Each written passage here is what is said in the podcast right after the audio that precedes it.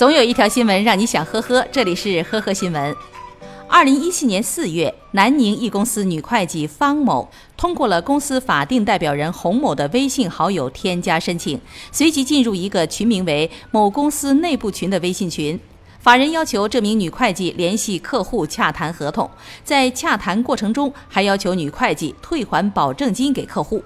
面对法人的截图和要求，会计分四次转账了十八万给这位客户，直到被移出群聊，他才意识到上当了。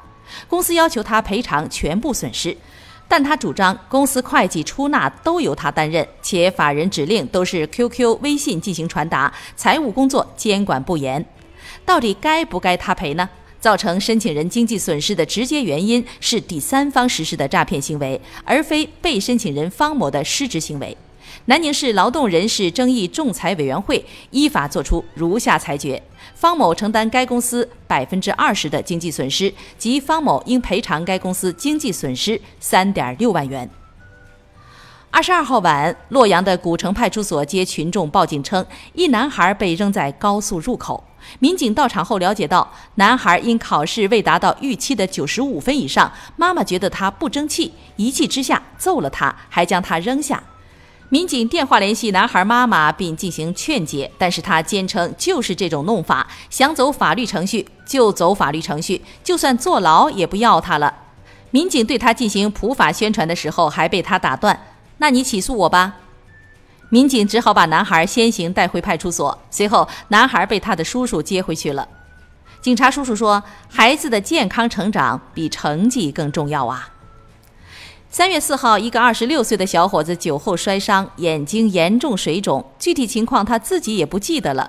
当地医院诊断为眼球破裂，无法救治，便转至山东济南的医院就诊。刚到医院的时候，他眼睑肿胀，疼痛到检查也不配合。谁知进行手术前准备的时候，病人家属发来信息称，患者的眼球掉在家中了。由于眼球离体已有六七个小时，肯定是已经污染了，无法保住，只能缝合伤口。医生说，从医十五年，对这种眼球脱臼丢失还是第一次遇见。近日，广西桂林一对男女带孩子用完自助餐以后，还打包水果台上的自助水果。服务员制止的时候，女子说孩子想吃，服务员便装了一些给她。餐厅经理随后来到现场，称已打包的可以带走。之后，女子一家就离去了。但是就在经理和服务员交代的时候，女子返回，让经理到了店门口，双方就在餐厅门口起了口角。争执中，这位女顾客突然出手掌掴经理，还说：“你敢碰我，我是怀孕的。”饭店随后报警，目前当地警方正在协调处理此事。二十五岁女孩小黄在一家银行当客服，各方面条件都不错，但是呢，一直没有找到男朋友。父母偷偷连排数场相亲饭局，但是九零后女孩黄瑜都未相中，引来父母的不满，甚至不准她进家门。令人奇怪的是，过完年以后，黄瑜像是变了一个人，每天情绪低落，沉默不语，下班后就躲在房间不出门。室友有时候听到她在偷偷的抽泣。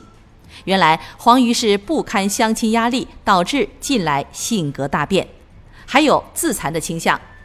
因为黄瑜男人每晚失眠，来到汉阳医院心理门诊咨询，被诊断为情绪抑郁症。